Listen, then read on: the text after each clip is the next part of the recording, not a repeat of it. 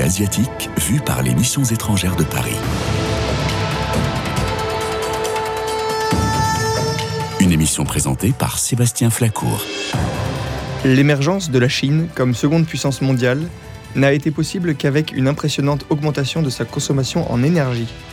En même temps que son économie croissait, les émissions en gaz à effet de serre du pays atteignaient des sommets et la Chine devenait le premier émetteur mondial dès 2004. Pékin dut, à partir de la seconde moitié des années 2000, se mettre à investir massivement dans les énergies propres, les renouvelables et l'efficacité énergétique. Nous accueillons aujourd'hui Thibaut Voïta, l'auteur de ce propos introductif, spécialiste des questions de politiques énergétiques et climatiques en Chine. Thibaut Voïta, bonjour. Bonjour. Merci d'être avec nous. Vous êtes euh, chercheur associé au Centre Énergie et Climat de l'IFRI et docteur en sciences politiques. Vous, avez travaillé auprès des Nations Unies pour préparer et assurer la mise en œuvre de l'objectif 7 du développement durable et la mise en œuvre de l'accord de Paris. Mais vous avez également coordonné les activités efficacité énergétique du G20 et vos travaux portent en général sur les politiques énergétiques chinoises, les questions d'énergie durable et le changement climatique. Je vous propose, euh, chers auditeurs, de faire tout d'abord, avant cette interview, le point sur l'actualité des églises d'Asie. Ces nouvelles sont tirées des dépêches d'Église d'Asie, l'agence d'information des missions étrangères de Paris. Et on commence en Corée du Nord. Une rencontre va avoir lieu entre le président Vladimir Poutine et le dictateur nord-coréen Kim Jong-un. Il a quitté sa capitale de Pyongyang à bord d'un train ultra sécurisé et luxueux. Il va rejoindre le territoire russe à l'occasion d'une rencontre avec le président Vladimir Poutine leurs échanges vont être notamment centrés sur un accord de vente d'armes par la Corée du Nord pour la Russie en soutien à l'offensive en Ukraine. En échange de ces armes, le Kremlin pourrait fournir des aides alimentaires et énergétiques à la Corée du Nord, qui fait face actuellement à une crise alimentaire. La Corée du Nord serait également en quête de technologies de pointe pour des satellites et des sous-marins à propulsion nucléaire que pourrait lui fournir Moscou. En Birmanie maintenant, pour se concentrer sur l'état de santé d'Aung San Suu Kyi, L'ex-dirigeante euh, birmane est actuellement placée en détention. Elle l'est depuis le coup d'État militaire de février 2021. Et son fils a alerté sur son état de santé qu'il a décrit comme extrêmement préoccupant. La lauréate du prix Nobel de la paix et ancienne présidente de Birmanie est aujourd'hui âgée de 78 ans. Aung San Suu Kyi aurait donc du mal à manger, souffrirait de vomissements et aurait été interdite à plusieurs reprises de consulter un médecin à l'extérieur de son lieu de détention. Toujours en Birmanie à ce jour, les bombardements et tirs d'artillerie menés par l'armée ont causé la mort d'au moins 450 civils dans le pays. Une nouvelle des missions étrangères à présent, la première conférence sur l'histoire du christianisme a eu lieu à Phnom Penh, au Cambodge, le 14 septembre. Elle était organisée par l'Université royale de Phnom Penh et s'est faite en collaboration avec des universitaires cambodgiens et avec l'église locale. Parmi les intervenants, il y avait notamment Monseigneur Olivier Schmidt-Oisla, des MEP, qui est vicaire apostolique de Phnom Penh, et le vénérable Yon Seng, un célèbre moine bouddhiste. Les deux hommes ont notamment parlé des relations depuis 1860 entre les catholiques et les bouddhistes. L'événement était intitulé 500 ans d'amitié, l'Église et le royaume du Cambodge, et était, et était organisé en coopération avec les missions étrangères de Paris. Les missionnaires MEP, qui ont été présents dans le pays bien avant les persécutions du régime Khmer Rouge, continuent de servir aujourd'hui l'Église catholique cambodgienne qui va de mieux en mieux depuis, euh, depuis la chute de Pol Pot. Retournons plus au nord maintenant, en Chine.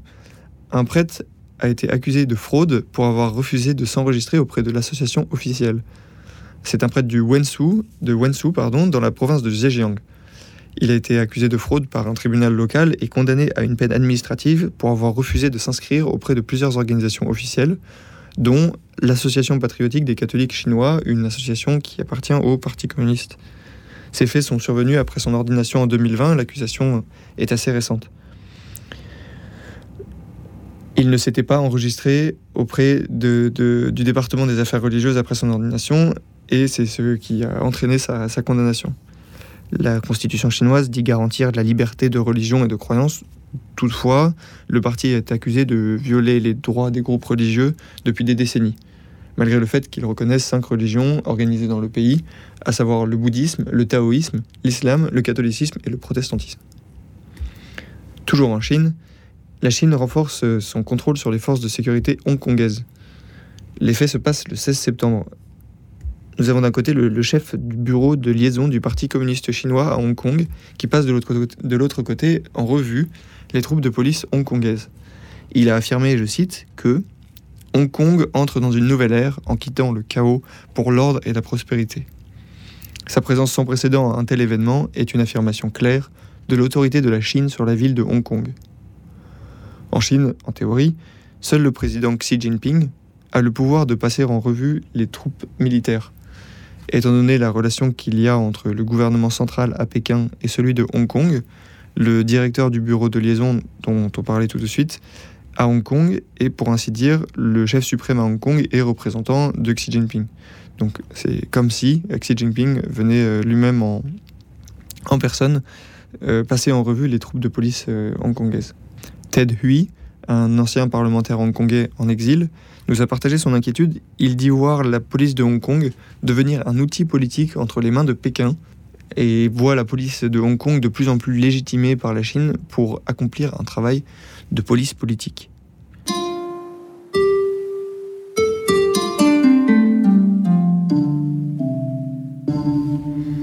Et nous retrouvons Thibaut Voïta. Thibaut Voïta, bonjour. Bonjour. Vous êtes chercheur au Centre Énergie et Climat de l'IFRI et docteur en sciences politiques. Vous êtes spécialisé sur les questions de politiques énergétiques chinoises et bien sûr sur les questions d'énergie durable. Bienvenue dans Orient Extrême sur Radio Notre-Dame, Thibaut Voïta. Et afin de poser le cadre de notre propos aujourd'hui, est-ce que vous pouvez expliquer à nos auditeurs comment on définit une politique climatique, une politique énergétique et quelle nuance il y a entre les deux? Bien sûr, merci pour l'invitation et merci pour la question. Alors, une, euh, une, politique climatique, ça va être une politique euh, qui concerne le changement climatique. Et en gros, il va y avoir deux types de politiques climatiques. Il y a certaines qui vont s'orienter vers euh, les questions d'atténuation, c'est-à-dire limiter les effets du changement climatique. Alors par exemple, ça peut vouloir dire installer des éoliennes, installer des panneaux solaires pour limiter notre consommation d'énergie fossile, réduire notre consommation d'énergie fossile.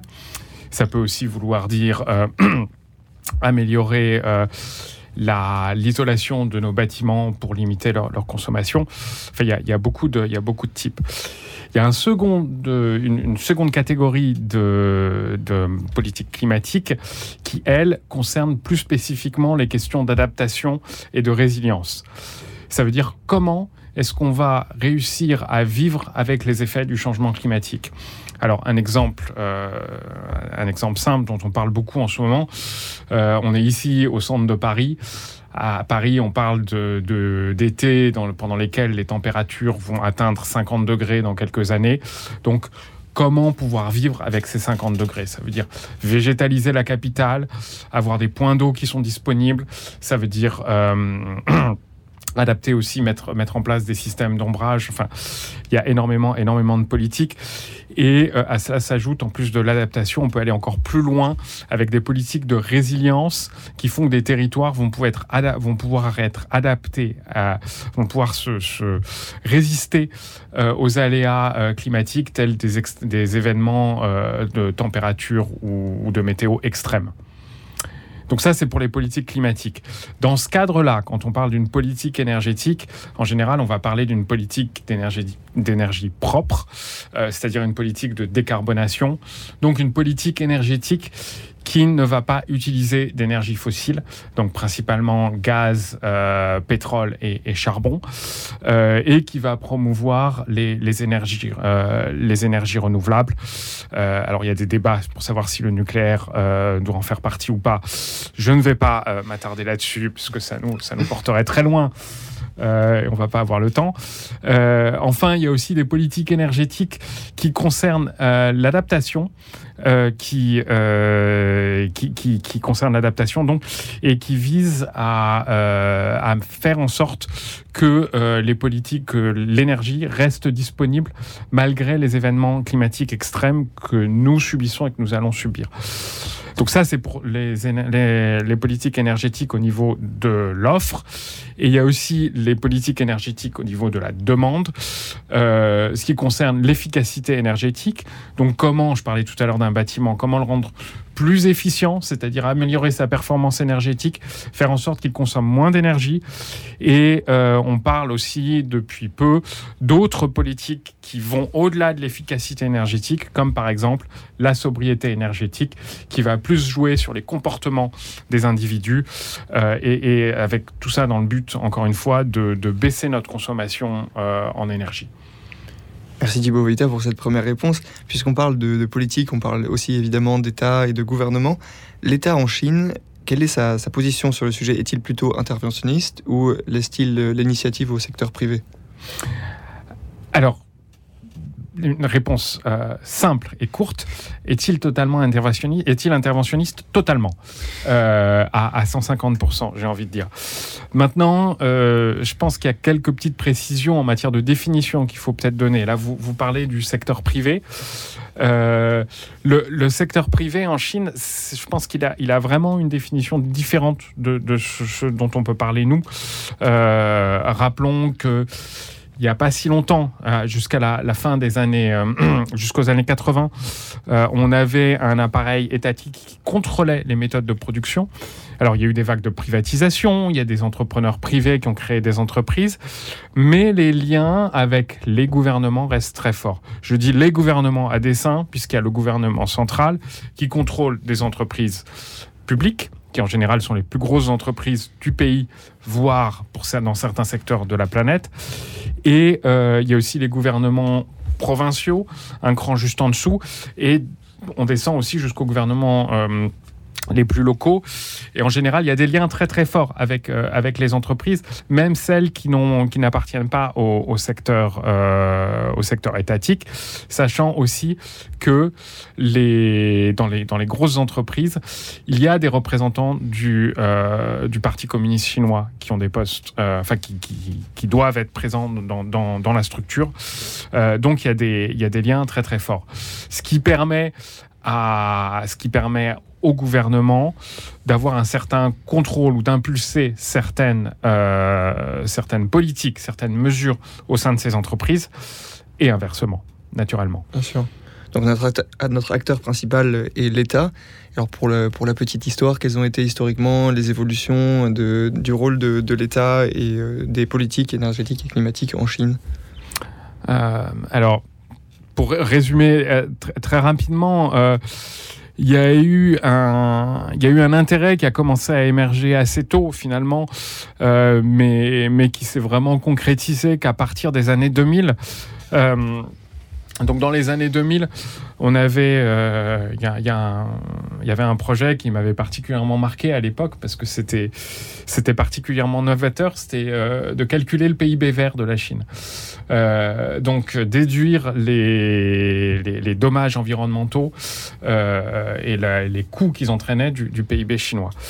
Il y a eu beaucoup de débats sur la manière de calculer tout ça. Le projet a malheureusement été abandonné mais ça prouve qu'il y avait déjà une réflexion là-dessus. Et puis progressivement, on a vu une montée en puissance avec, euh, avec l'inscription d'objectifs en matière d'intensité énergétique euh, au, au, sein du, des plans quinquennaux. Alors là, je, pense qu'il faut que je fasse deux précisions. La première, c'est que euh, on, parle ici d'une économie à planification. Donc, l'économie est décidée à travers ces plans quinquennaux. Tous les cinq ans, on a un plan qui fixe des objectifs précis. Et dans les années, euh, dans la décennie des années 2000, on a vu apparaître des objectifs très ambitieux en matière d'intensité énergétique. Progressivement, on a aussi vu des, objectifs en matière d'intensité carbone, en matière de, part des renouvelables dans, le mix euh, électrique, etc., etc. Donc il y a vraiment une montée en puissance. Et quelque chose qui est intéressant et dont je pense on va, on va reparler rapidement, c'est que euh, au début de, ces, de cette planification, de l'introduction de ces, indicateurs environnementaux dans la planification, on, a, on, parlait d'intensité. Donc, non pas de réduction de consommation énergétique, de consommation de l'énergie ou de l'électricité, mais bien d'intensité, donc d'efficacité énergétique, qui n'implique pas forcément une, euh, une, réduction absolue. D'accord, je, je, comprends un, peu mieux. Et alors, en termes de, en termes d'accords euh, signés par la Chine Où, est-ce qu'on en est euh, actuellement? Ou est-ce que euh, vis-à-vis de la communauté internationale, où en est la Chine? Alors, la Chine est, très active au sein de la communauté internationale à bien des égards. Euh, déjà, elle, joue, euh, elle joue le rôle des COP sur le climat. Euh, donc, elle a soumis une contribution, une première contribution déterminée au niveau national, qui sont les plans climat que les États étaient pour la première fois amenés à appeler, invités, pardon, à, soumettre euh, à l'occasion de la COP 21, il y a, il huit 8 ans maintenant, à Paris. Euh, donc elle en a soumis une qui était, très, complète, très détaillée. Euh, elle a soumis des objectifs de, pic de ses émissions à horizon 2030 et de neutralité carbone à horizon 2060. alors c'est assez problématique, ces deux objectifs, malgré tout, puisque 2030, euh, Enfin, c'est la date des pics, mais il n'y a pas de seuil. Euh, ils n'ont pas fixé de seuil, ce qui veut dire que ça peut continuer à augmenter euh, de manière exponentielle et on est beaucoup à craindre que ça continue jusqu'à 2030 pour mmh. ensuite baisser. Et ensuite, la neutralité carbone 2060 elle arrive dix ans après de nombreux pays, celle de nombreux pays, notamment euh, de l'Union européenne, et aussi euh, dix ans après les recommandations du GIEC pour parvenir à... Euh, pour, rester sur la, trajectoire de réchauffement d'1,5 degré. en outre, le deuxième point, c'est que la Chine est très active dans les négociations internationales. elle est de, enfin, il y, a eu clairement une montée en puissance qui s'est révélé en 2009 lors de la COP 15 à, Copenhague. Euh, et donc aujourd'hui, elle, euh, elle, elle, a, elle a mis en place, enfin, elle a mis en place il y a quelques années des groupes de négociateurs qui s'appellent les Like-Minded Developing Countries, LMDCs, euh, qui ont une réputation d'être très très retors pour les négociateurs occidentaux. Euh, enfin, la Chine a aussi été un, modèle euh, en matière de négociation. Et là, je je sors un peu du climat pour parler de la biodiversité.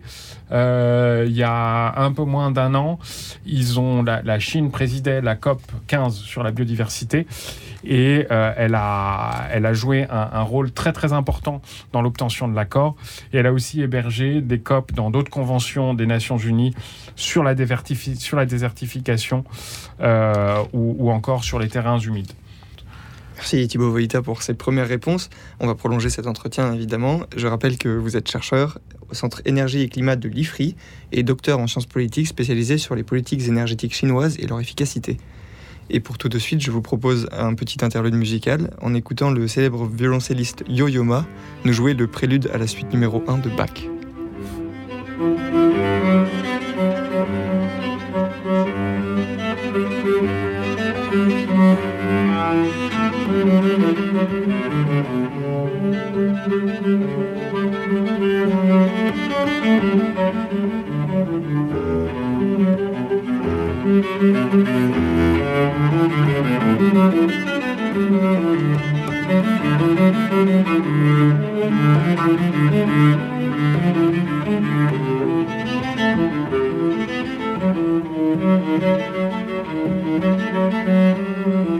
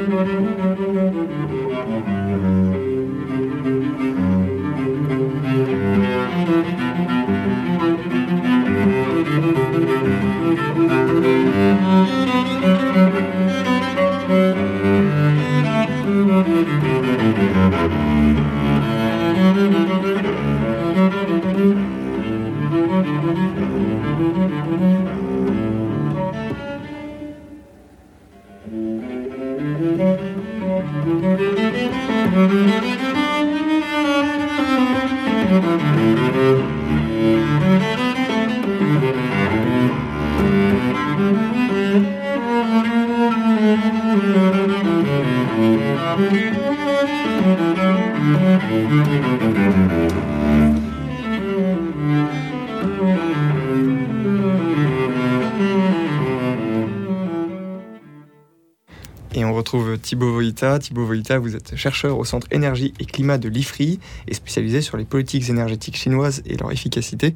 Thibaut Voïta, vous parlez dans vos travaux d'un paradoxe chinois autour, de, autour du climat et euh, des énergies. De quoi s'agit-il? Alors, je pense que ce, paradoxe, on peut le caractériser par trois points. Le premier, c'est que la Chine, c'est peu de le dire, est un géant en matière des technologies de la décarbonation. elle a une puissance installée en matière de solaire de 228 gigawatts je dis elle a, je devrais dire elle avait, parce que ça c'était le cas il y a quelques mois et c'est un chiffre qui ne cesse d'augmenter.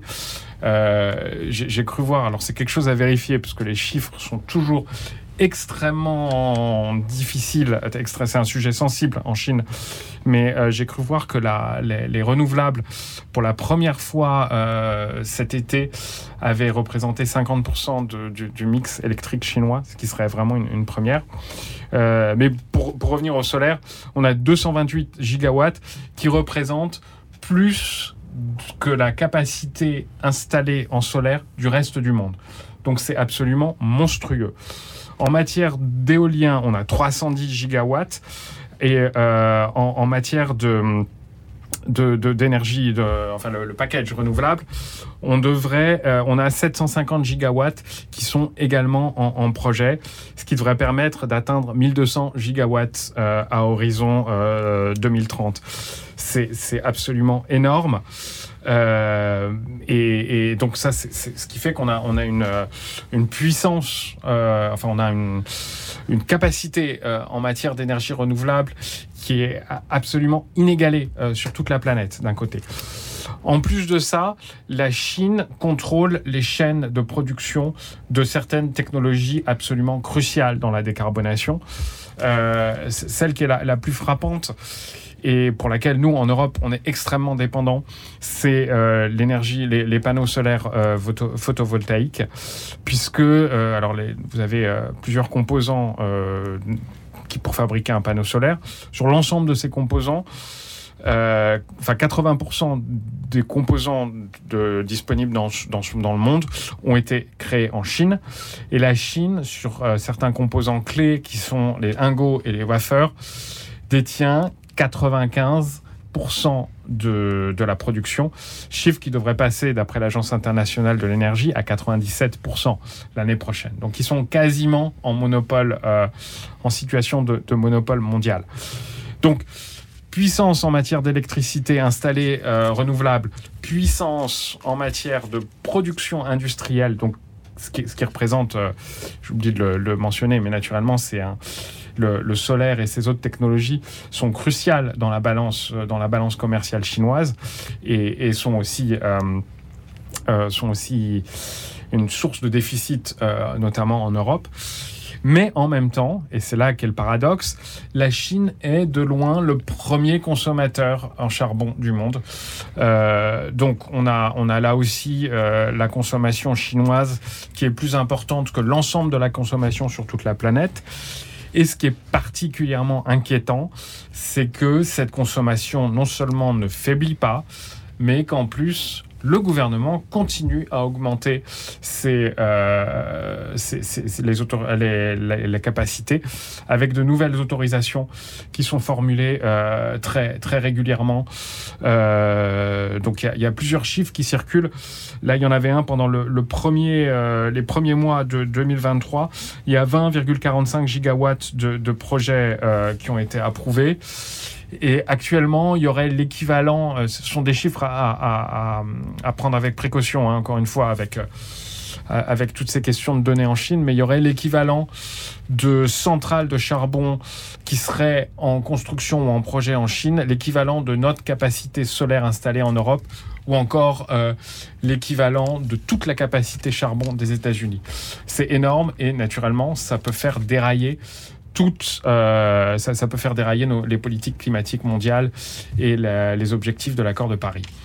Peut-être en, conclusion, euh, ce qui euh, philosophiquement a, mené à, ce paradoxe, une sorte de technosolutionnisme?